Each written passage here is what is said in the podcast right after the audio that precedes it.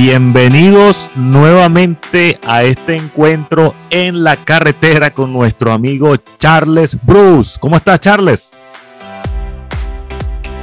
¿Qué tal, Carlos? ¿Cómo estás tú?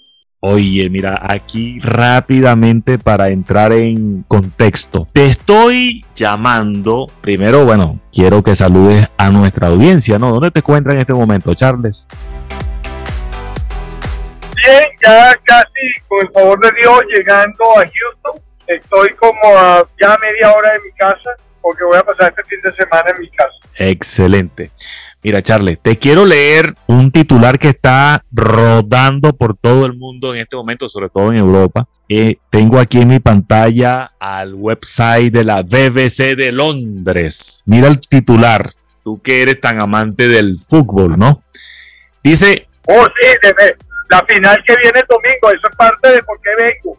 Quiero ver en mi casa Inglaterra-Italia, no me lo voy a perder. Ahora, hay como un error, chico, allí, pero bueno, te lo voy a leer igualito, porque abajo dice que lo publicaron el 8 de julio de 2021, pero dice Eurocopa 2020. Yo creo que es 2021, ¿no? La, Eurocopa es 2021. Claro, dice la UEFA abre expediente contra Inglaterra por el láser usado contra el portero de Dinamarca durante el lanzamiento de un penalti en las semifinales. Entonces, mira brevemente lo que te voy a, leer. Escúchalo, mejor dicho. Dice, el portero danés Casper fue perturbado con un láser en un cobro de penalti de Inglaterra. El mal comportamiento del público en el estadio de Wimbledon ha tenido consecuencias. ¿Tú qué opinas de eso? ¿Es posible eso, Charles?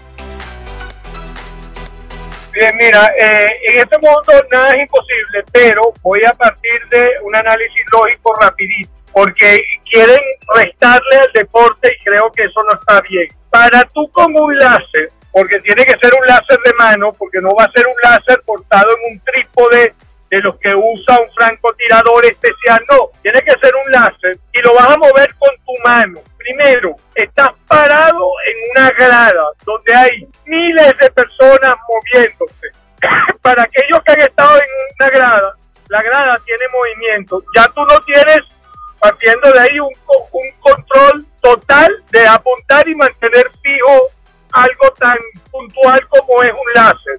Segundo, yo pido a todo el mundo antes de creer eso, que intenten agarrar un láser y parado en suelo firme, intenten mantener el láser eh, tocando algo a una distancia de 50 metros. Van a ver lo inestable que es eso casi imposible para hacer. O sea que para hacerlo tendría que ser un francotirador especialista que dudo que se preste para eso. Y segundo, estamos hablando de apuntar el láser a algo fijo. Imagínate algo en movimiento y apuntar a los ojos.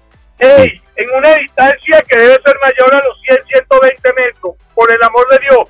Y la cantidad de factores que inciden, gente empujando, gente atrás, gente adelante, si tú ves un francotirador, tiene que acostarse en el piso, estar relajado, apuntar y todavía tiene una persona al lado dándole los grados y los puntos. Sí. Ahora, Charlie, fíjate lo que dice. Dice que en la transmisión de televisión se pudo apreciar una luz verde sobre el rostro del portero Casper junto a, justo antes de que Harry Kane lanzara el penalti en la prórroga. Eh, dice que el, el arquero paró el lanzamiento, pero Kane aprovechó un rebote para marcar el gol que le dio a Inglaterra el, triunfo 2 a 1 en la, y, el pase a la final contra Italia el próximo domingo. ¡Wow, Charles! ¡Qué cosa! Mire, amigo, Inglaterra ha jugado muy bonito. Yo creo que ha sido el equipo que ha demostrado que ha jugado mejor. Este, siempre va a haber algo, van a sacar algo. Otra cosa, si alguien tenía láser, lo pueden tener de cualquiera de los dos lados. Este, ya no es ver algo que para, a mi para mi apreciación es casi imposible que una persona normal pueda llegarle a los ojos de un arquero a esa distancia. Para mí es casi imposible. O sea, yo veo eh, de cada millón de veces que puedan suceder una vez. Tienes que verlo. Tienes que, te voy a pasar el enlace de la BBC de Londres porque tienes que verlo. Perfecto, pero la, la evidencia está allí en el televisor, ¿oíste? Ok, pero recuérdate que hey, hoy en día todo puede ser montado. Ah. Yo darle credibilidad a eso, prefiero seguir creyendo en el fútbol. Y te soy sincero, este, gracias a Dios tenemos una audiencia que lo piense, que hagan pruebas, que agarren, compren un láser e intenten apuntar algo y mantenerlo por un par de segundos. Hey, yo trabajo en construcción y yo, si no tengo un trípode, no podemos hacer nada con el láser y a distancia mucho más corta. Y con eso y todo no queda bien, no queda el punto a veces bien. Por el amor de Dios, con todo lo que es el movimiento de ambas partes, todo lo que puede cambiar, para mí, Carlos, le digo a la gente, analice, piense y ponga su propio criterio. Eso es la bendición que tenemos a través de estos medios. Podemos decirle a la gente. Totalmente. totalmente. Mira, Charles, estoy viendo la foto. Que no se dejen guiar como se dejaban guiar antes por una televisora. Mira, estoy viendo la. tenemos Google, tenemos eh, Instagram, tenemos uno, uno medios de difusión que son los que van a mover el mundo en el futuro. Así es. Mira, bueno, Charles, estoy justamente viendo la foto ahorita que muestra la BBC, un, medio de comunicación con una reputación enorme. Y este aparece el arquero con el, el le están apuntando con el láser color verde en, en toda la cabeza. Increíble. Oye, Charles, bueno, me encantó en esta rápida locución, en este rápido encuentro, un poco para acompañarte ahí en la carretera, ya estás casi a punto de llegar. Oye, bien interesante las cosas que, que entretienen a la gente en el mundo, ¿cierto? Lo cierto es que la...